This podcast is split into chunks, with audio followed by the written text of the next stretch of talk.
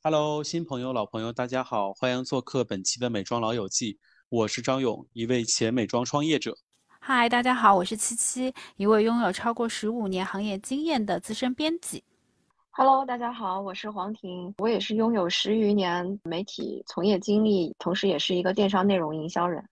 大家好，我是尼克，是从二零零三年就入行的初代美容专家。根据中国新闻周刊的报道。在最新的季度财报中，雅诗兰黛的营收和利润连续第四个季度下滑，护肤部门净销售额同比下降了百分之二十，利润更是下降了百分之六十二。另一边，宝洁集团从二零二一财年开始，已经连续多次在财报中提及 SK two 业绩下滑的情况。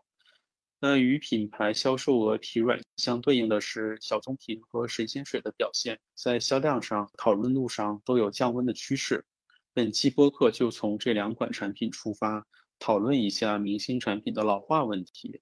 其实我认为，不管是一个产品，或者说一个品牌，甚至一个人，这个世界、这个宇宙的规律，它就是会老化的。就这个是所有世间万物都避免不了的问题。我就举最简单的一个例子，就是我这个年纪是看变形金刚长大的，对吧？那对于变形金刚，比如说对于擎天柱，对于大黄蜂，那小的年轻一代的小朋友他怎么知道呢？那对于他们来说，这个东西是不是就是老化了？那么如果作为它背后的金主孩之宝，他肯定要不停的想卖这个产品，那他必须要做一些新的动作。那么这个时候怎么办呢？就必须要把这个产品。迭代升级盘活，所以说我们可以看到现在一二三四五六七部的电影，包括我们现在正在看的《变形金刚七》，它必须要让这个产品保持活力，在这个舞台上它才好卖东西。我觉得这个道理和我们做护肤品是一样的道理。这个产品我们要承认它就是有生命周期的，如果它做的不好的话，它就是会老化的。那么可能会有一些品牌会想办法去避免这些不被老化的问题。我觉得这个可能是我们。今天要来扯一扯，到底是怎么原因造成了雅诗兰黛小棕瓶 SK two 的神仙水，它们就老化了？它为什么会给你一种没有那么想用的感觉了？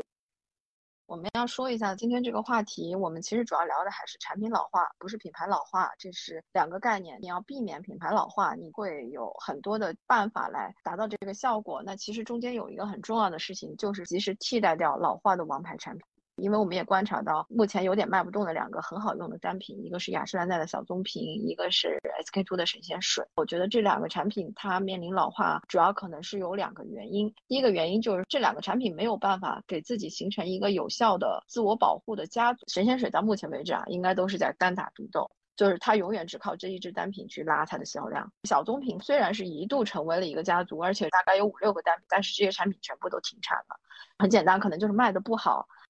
虽然我觉得小棕瓶衍生的很多产品是好用的，但是这是另外一个话题。总之，到目前为止，这两个单品还是在单打独斗。它对比，比如像小黑瓶，小黑瓶的眼部滚珠精华卖的非常好的，卖 set 的时候，小黑瓶加上小黑瓶的眼部精华一起卖这样子。所以我觉得是这是第一个原因。第二个原因呢，就是这两个单品可能它真的没有赶上一个真正的产品流行的风潮，也就是我们之前说过很多次的成分。这两个单品它都有很好用的地方，但是它的特点并不是在我们可理解的或者是广知的这样的一些成分上。它既不是玻尿酸，也不是玻色因，不是早 C 晚 A，就这些它都赶不上。在都赶不上的情况下，消费者会被这些成分的产品会反复的教育，就知道多少浓度的玻色因是最高的、最好的，它有什么效果，它能怎么抗老，然后早 C 晚 A 什么样的效果，就这些东西他们是很直观的感受，但是这两个产品它没有办法传达出来。尤其是神仙水，它的 Pitera 就是它没有办法去，它是自己独家的成分嘛，所以从这个角度来讲，它就很吃亏。那慢慢的，在消费者来讲，他听到这两个产品宣传的时候，他就会觉得，我也不知道你到底有什么用，听起来并没有，比如说黑绷带那么高浓度的玻色因好用，可能也没有什么其他的产品的早 C 晚 A 好用，它也没有赶上肌肤微生态的这样的一个风潮。这小黑瓶目前在发力的部分，包括像资生堂的红腰子这些，他们都是帮你去改善肌肤的微生态。这两个产品也没有，所以我觉得从这个角度来讲，是他们俩会面临老化的主要原因。那我觉得我想要从这用户的角度来谈一下他们沟通的问题。其实就像黄婷一直会说的，产品它需要顺势而为。当热潮来临的时候，你就是蜘蛛也能被吹上天。但是呢，这个市场上永远有一些并不是当下的趋势的热门，但其实也活得很好的品牌，比如说大家都还比较熟悉的 La p r i 之类的。但是我我会觉得在产品老化这个方面呢，SK two 的神仙。水和雅诗兰黛小棕瓶面临的问题是完全不一样。首先就是黄婷之前说的，神仙水它没有变成一个家族，也就是说，其实在销售的时候，我们会有一个连带销售的概念。如果你出了一个新品，然后这个新品比较受欢迎，大家去买的时候，其实美容顾问能够很轻易的跟你说，哎，其实你配上这个，我们原来的神仙水效果会更好。你现在没有一个可以跟你共同前行的伙伴，这个是。第一个问题，第二个问题是它的沟通在呃市场策略上的问题，就是如果你今天再去看小红书上的 SK two 的投放，他在说到神仙水的时候，他跟你主要要沟通的是我怎么样。去用它，我这个产品不应该放在化妆棉上用，我应该拍上去，这样才能达到效果。但它没有告诉你说，你用这个东西，它到底能为你的肌肤做到什么？这个事情它其实是没有说清楚的。第三点就是还是说到说，呃 p i t e r o 在研究的过程当中发现，就是它有一些不可替代性，或者是说，因为所有的配方都是一个配伍嘛，它需要跟其他成分去混合，可能跟其他成分混合之后呢，这个 p i t e r o 的效果没有 SK two 神仙水，只是作为一瓶精华。水的时候效果那么好，那就是有很多背后的问题，这个可能是需要品牌方去解释的。其实它可以去告诉消费者，我为什么不去出一个系列啊？我正因为不是出了一个这样的系列，所以我反而能给你带来怎么样的功效？就是你可以用一个更开放的态度去面对消费者去做沟通。然后这些呢都是 SK two 没有去做的。然后另外就作为一个 SK two 比较早期的限量版的用户，就我以前还蛮爱收集 SK two 的限量版的，我真是必须要说它现在。真的是太随便了。我去年圣诞节的时候看到它有一个红绿包装的限量版，像圣诞树一样的时候，我都震惊了。我震惊了，我真的以为是恶搞，我都没有当一回事情。然后我想说，贱人太坏了。然后直到看到品牌官网出来的时候，我就整个被 shock 到了。后来黄帝又有那个更惨的是大白兔。对对对，其实呢，这些不负责任的限量版对品牌力是一个很大的伤害，因为最起码就对我来说，你以前是一个虽然没有说。那么当红，但是你还是很内秀的一个品牌，你忽然就是试图变成了一个对妄图走潮牌路线却没有成功，其实对一个品牌的损伤是比你想象当中更大的。因为这些限量版之后，我就再也没有要动过 要去买 SK two 的心思了。我觉得这个品牌的沟通话术是真的要仔细的去想一下的。小棕瓶作为一个明星产品，它经历了太多年的迭代，它现在应该也是已经是第七代小棕瓶了，有很多消费者第四代、第五代。就开始用的，那它其实，在迭代的过程当中，它质地是会有一些差异的。就别的市场可能没有那么明显，但是中国市场对肤感的要求是很敏感的，肤感差异会劝退一些以前的爱用者的，这也会导致它流失到了一批他好不容易培养起来的忠实的顾客。刚才七七说小棕瓶它已经是第七代了，但是据我了解，SK two 水仙水好像从来没有升级过。大家觉得产品配方的升级？与否跟它的生命周期有相关呢？我觉得要看是什么样的产品。SK two 的神仙水不升级，我觉得它有它的理由在，就它这个产品产品力是非常 OK 的。SK two 的问题，我觉得它是成也限量版，败也它的限量版。他做这种限量合作，我觉得是很早的，也算是开创了护肤品各种联名限量的先河。他开始确实绝对给他收割了很大一波的金钱。因为这个，然后他就停不下来了，你知道吗？他停不下来之后，他就不宣传了。我觉得不知道这算不算品牌的人偷懒？他不宣传。我们在接受到早期 SK two 教育的时候，我们接受到的是什么？我们接受到的是晶莹剔透，接受到的是用完它之后皮肤像剥了壳的鸡蛋。但我们这两年接受到的是什么？SK two 不断的换包装，它恨不得你就像收集星巴克的杯子一样。但我真的没有见过太多人会把这个瓶子摆在家里做装饰吧？我觉得护肤品这个限量大部分用完了，大概率的会扔掉的。但是他因为这个事情，他偷懒了呀，不去教育这个产品有什么用。我觉得它创不创新无所谓，但我觉得它就是这个集团对于这个产品或者对于这个单品的运营尝到了甜头之后，就一发不可收拾的偷懒。那么小棕瓶又是完全不一样。我觉得小棕瓶的问题是在于它不会说。他所有要说的东西都是比较玄的，你很难指出来说，你你脑子里想想小棕瓶有什么用，对吧？然后你它有什么成分？它能帮助肌肤节律。你说节律这个词是不是有点太高级了？对于普通的消费者对对对，在对话的时候，我觉得可能在有一段时间里面用这些词汇是符合消费者心理的，但是这个科技进步、社会发展也是一个客观走势啊！你不接上这个东西，你会被淘汰的。那我们这就说起来，我觉得小黑瓶的崛起，第一个是它开创了基底液这个词，对吧？所以也许可能小棕瓶又不好意思去称兰蔻的这个词，所以他也不好意思说自己是基底液。小黑瓶的主要成分也是二裂酵母啊，小棕瓶里面又不是没有二裂酵母，他用二裂酵母用的更早，但他又不说，他又不去强调，我也不知道它是什么作用。那它这个东西就会在慢消费者同时选择小黑瓶、小棕瓶的时候，你自然会心里有一个 PK 嘛。然后你 PK 完了之后，我两瓶买一瓶的时候。那我肯定，那那个记忆点深，我肯定就买记忆点深的嘛。我觉得这个可能是他们两个单品各自拥有的一些问题，但是其中很多东西还是共通的啊。刚才有问到那为什么 SK two 的神仙水没有升级过啊？Pitera 这个成分，SK two 一直在发论文，就没有人知道，但是一直在发，那可能去年还是前年还发过呢。是真的发在比较有影响力的刊物上，是真的非常好的研究，而且它在这个十几二十年的过程中，你能够发现其实 p t r 的功效越来越多，不光肌肤晶莹剔透，比如说我记得当时 SK two 活动还跟我们说过，他们有很多新的发现，比如说用在头皮上是能生发，大概是这个。总之就是 p t r 这个东西它就是个好东西，但是呢，可能它对活性的要求比较高，成分或者什么新的东西去搭配的时候，它这个活性的稳定性就会下降，所以神仙水的配方没有更新过，我觉得多半是这个原因，但是从呃，产品力上来讲，其实是没有问题的。就是回答你刚才那个问题。刚才七七跟妮可都说过，他们用那么偷懒的联名，我也真的不能理解。总之，那个大白兔就是眼前一黑。我就想说一个成功的联名的案例，也是一个明星单品。它为了防止老化，它怎么去做联名的？就是植村秀的洁颜油，业界标杆第一瓶洁颜油就是植村秀，这是一个深入人心的概念。但是它怎么去让新的消费者和老的消费者都能记住它有存在感？它用两种方式的联名，第一种它会找到很多日本文化、传统文化相关的人，就是比如说犬川石花，或者是说一些艺术家，就是比如说日本和服的艺术家，甚至他还跟王家卫做过联，让你觉得色彩很缤纷的这种艺术的感觉，因为是它植村秀的核心就是艺术嘛。另外一个，他会做很多二次元。的联名，呃，包括海贼王也好啊，皮卡丘也好啊，这个联名是匹配的，就会让你觉得这个产品它一直是会出现在你面前，会有新鲜感。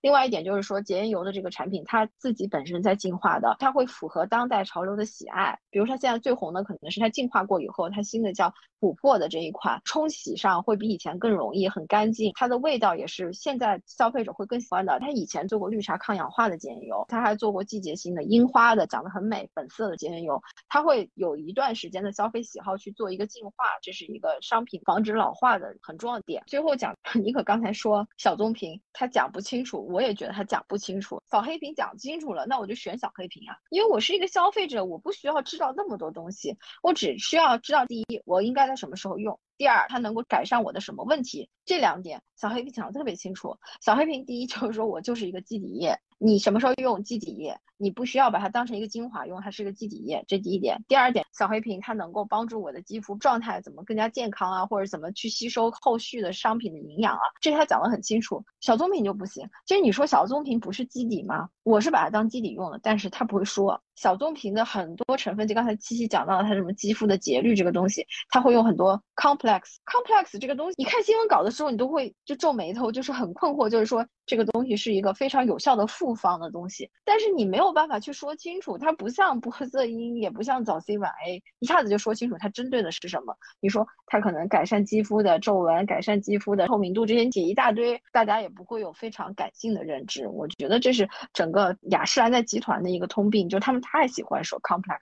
我也从品牌角度谈一下我的看法吧。SK two 神仙水成分一直都没有变，这个跟可口可乐非常像。我想对比一下神仙水和可口可乐在营销上面的区别，延缓产品老化。那我就拓展一下新用户吧。我觉得可口可乐这两年的广告有几个方向。第一个就是年轻人会喝，运动时候会喝，但在这几年，它的广告会经常覆盖到家庭聚会要喝，跟老人不知道该聊什么，缓解尴尬要喝。它的新的客户的拓展方向，你是看得非常清楚的。再看 SK two，除了三位刚才都已经讲出奇奇怪怪的限量啊，它拓展用户使用场景的时候，它是一个非常奇怪的做法。经营 TikTok 的秘密，非常经典的一句话，它的功效也说得很清楚。那现在呢？它这几年在宣传什么？是英文叫 Change Your Destiny，中文就是改变命运。用一瓶神仙水就真的变神仙了？这个太玄乎了，而且我也不知道它是干嘛的。还有刚才黄婷说的，你在基本功课，比如 Pitera 新的用途拓展，比如像你针对一些 concern，原来它是经营，现在可能抗老，就是说我们有新的功效这些事情，我觉得 SK two 在神仙水这个产品上做的是有问题的。最后一点，SK two 这个品牌也是挺妙的，它在系列概念这上面一直非常的弱，它都是主打单品的。之前尼克老师做研榜盘点 SK two 产品的时候，在它全盛时期，它基本上每个产品都可以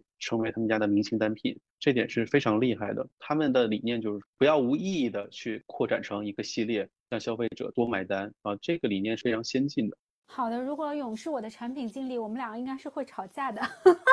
我首先第一点就是勇特别喜欢提，比如说苹果他们是怎么做的，但是从我的认知里头说，第一名做什么都是对的，就是但是但是 SK two 也曾经也是第一名啊。啊，那它从来不是美妆真正的 top，这个是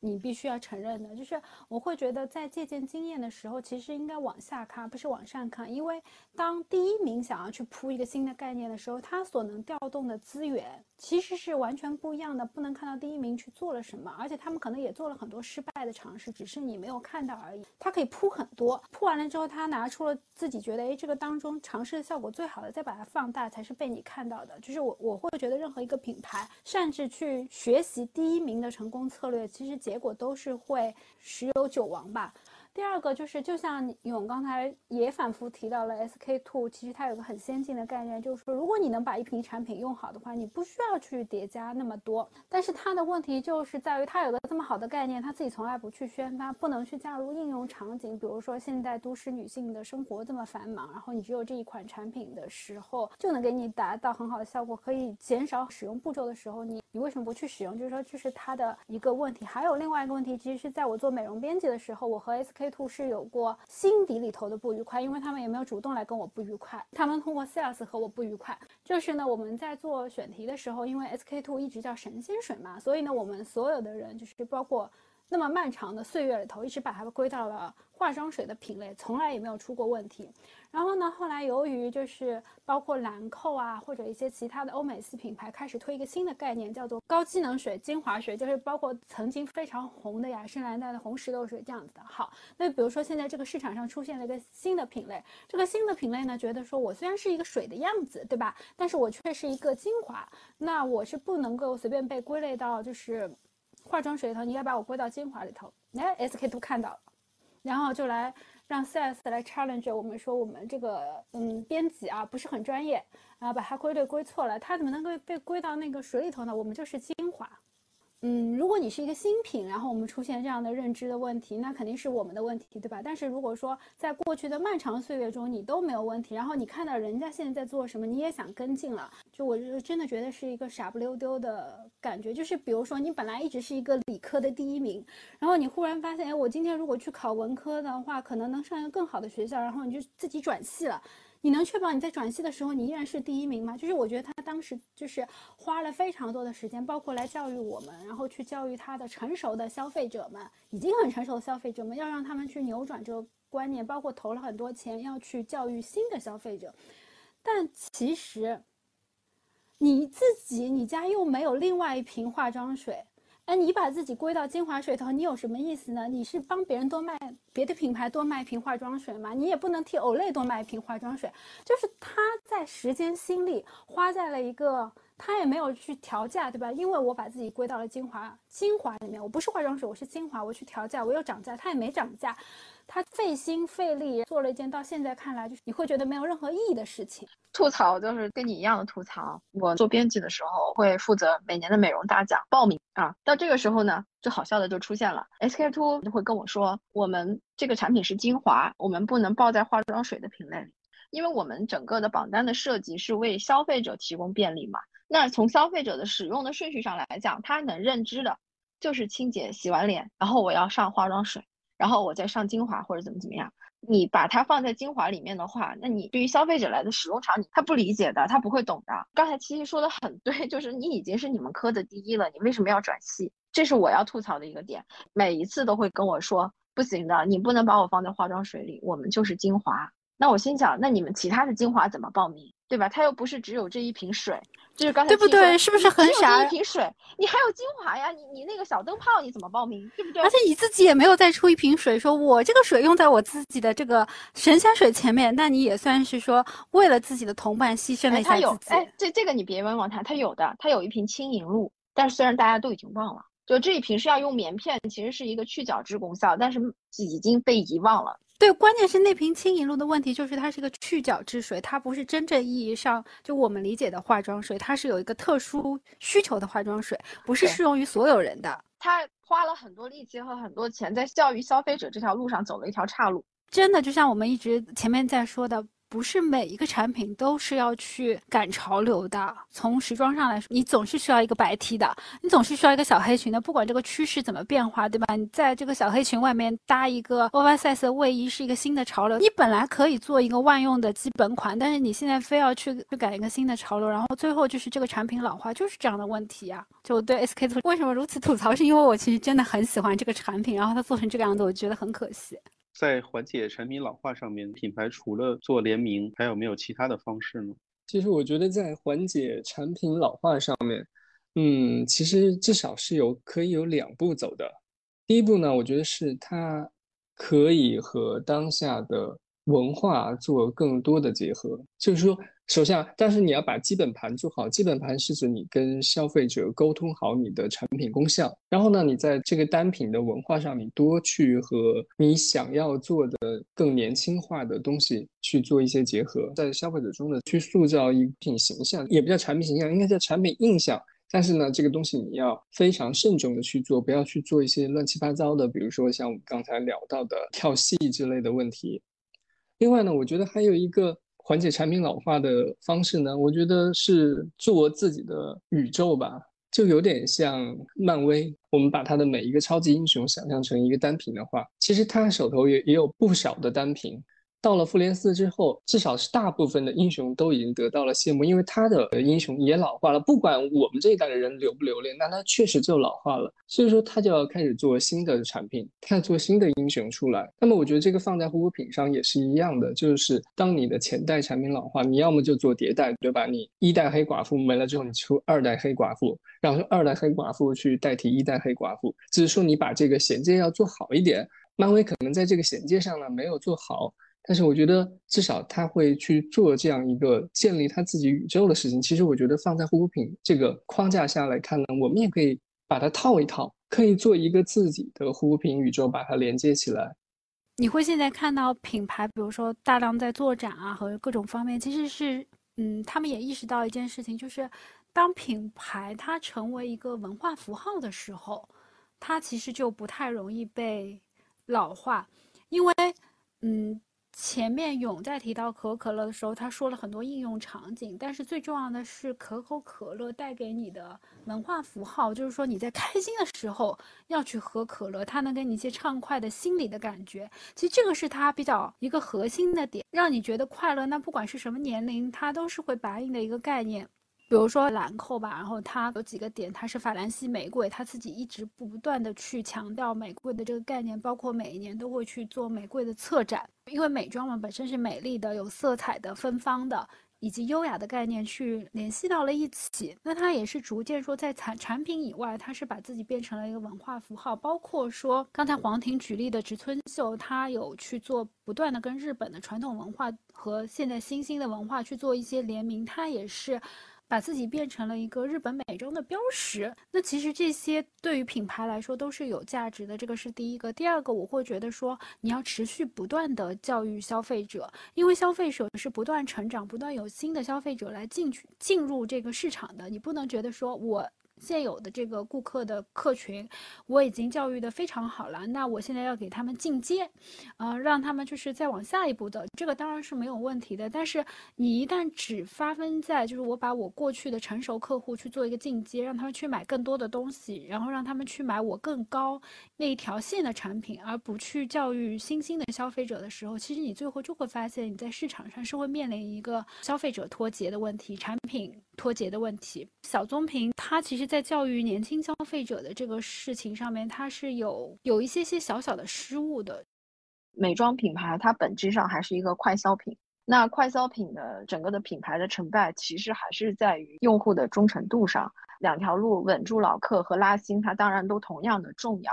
那如果你要把这两件事情都做好的话，首先第一是你要学会去找到一条正确的路。就刚才我们说的，为什么 SK two 走了岔路，就是你要找到一条正确的路去跟消费者沟通。那这个消费者是所有的消费者，包括你的老客和可能成为你的潜在的新客，让他们一听就懂。比如说老客会知道你有什么新的 benefit 能给到他。那对于新客来讲，我为什么要购买你这个产品？它对于我来说最大的 benefit 是什么？就这两点，你是不是能讲清楚？这是很重要的。然后另外一点就是刚才七七也讲到的，脱开美妆来讲，你要做一个成功的品牌，其实最后你可能是希望它能够成为一个与商业无关的品牌，你可能让它艺术化。让它情感化，或者让它故事化，这些都可以。就是刚才讲到的很多的道路都可以，这样你才能够把你的品牌去拥有一个长久的生命力。为什么我觉得雅诗兰黛小棕瓶，我它的年轻化上有有一点问题？是大家都知道，现在那个雅诗兰黛也是在拼命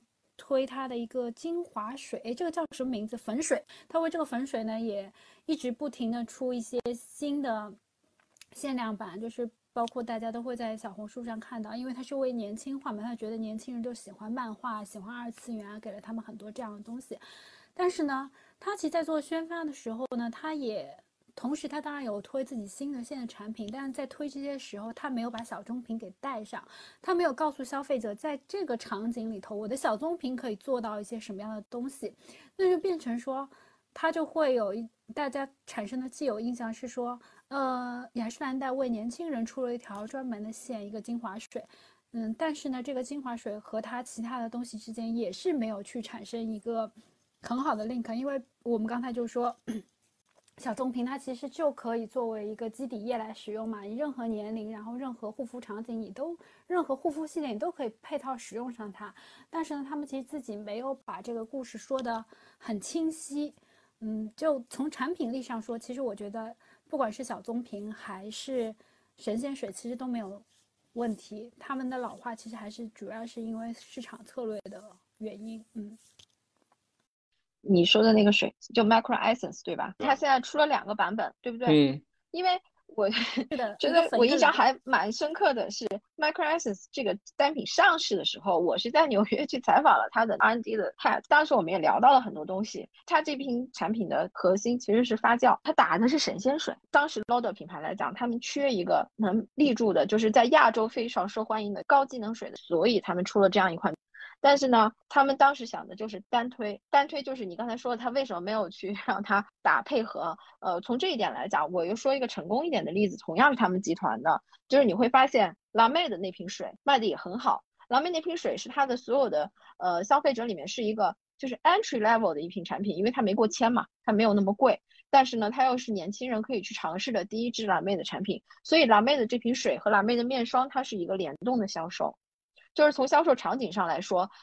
，B A 或者是说品牌能够向消费者传达这样的一个信息，就是说，呃，你如果想尝试辣妹，你可以先试这瓶水，然后你可以让这瓶水去搭配它的面霜一起来使用经典款。所以就这一点来讲，我觉得可能 l o d e r 讲故事真的还要再去斟酌一下，怎么去传达有效的信息。对，就这就是我前面刚才有说到，我就说你要做一个产品的持久生命力，你一定要建构好自己的产品宇宙。你要让你的产品之间产生这样的宇宙关联，就是你要打造一个属于自己的一个闭环圈也好，或者说我们就把它叫做宇宙也好，这样的话，你的产品的生命周期就会长一点，就不会说一个单品薄弱之后满盘皆输。当然，这个可能和现在的有些品牌做的大单品的策略有点不一样。当然，我们今天讨论的是完全两个话题啊，对两个话题，因为他们两个本身都已经是大单品了。我们讨论的是为什么大单品卖不动了。其实归根结底啊，我很多时候我们讨论来讨论去，从内里来说就是产品缺乏创创新，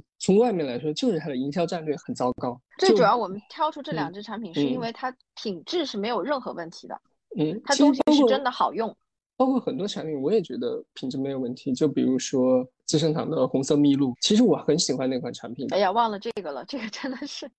对吧？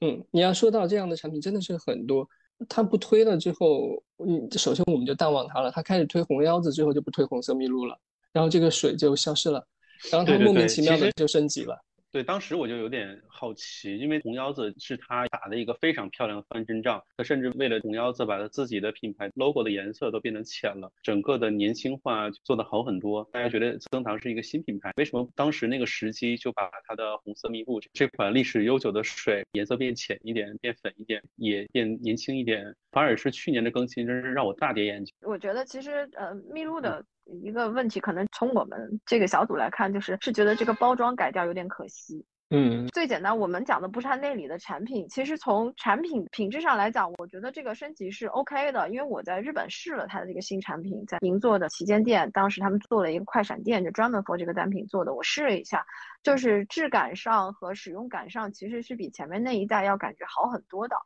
嗯，但是就是包装的升级会让我觉得稍微有一点困惑，就是不管是从他们日系品牌的审美上来讲也好，还是说这个产品想要传达的信息来讲，就是这个包装会有点奇怪。红色蜜露它老款的包装是 Lotus 设计的嘛？它是一个超越时空的美感，它并没有那么强的时代感，不会觉得你是九十年代出来的东西，它没有的，它还是蛮超越时空的美。但是你把它全部都改掉以后，就变成可能现在更流行的圆柱形的，然后包材可能更环保，更多的就是这样的一个 concern。我也理解，但是呢，你就会失去掉它那种超越时空的美。因为它这款水，其实我们都能够明白，它在资生堂里面的地位是相当于它是一个极具历史背景的一款水。我刚才说的，其实它这瓶水是可以当文化符号来用的。它是它的文符号。成为系列。如果你是一个文化符号，你就可以不成为系列了。对啊，嗯，他们担负的使命是不一样的。总之就是在十年前的时候，他也做了这样的一个宣传，是 for 这个红色蜜露，他是在日本拍了一支宣传片，是妈妈传承给女儿，它其实就是传达一个传承，品牌的传承、产品的传承和人和人之间的传承，做的蛮好的这个概念。但是他现在已经把这个东西抹掉了，他又推平了，所以你这个产品背后承载的故事，你要重新去讲了。我突然想起来，他那个印象很深，因为他当时在中国的宣发做的也是类似传承，他用的是春晓。我记得是拍的那个广告，对它那一支是蛮美的，整个都蛮美的。嗯，而且它把这个品这个产单品传承历史的这种感觉是做出来了最后的，而且是带有情感的，就是它并不再是一个功效型的东西，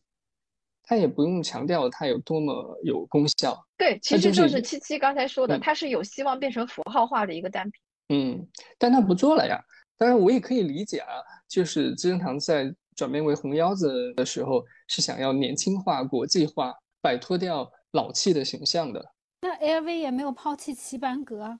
嗯，但说起来另一个话题，不然为什么我我也觉得红腰子也有点老化了呢？这个也是我想讨论的话题，就是说为什么有一些新的大单品，它的老化速度比这些老的大单品给我的感觉要快很多？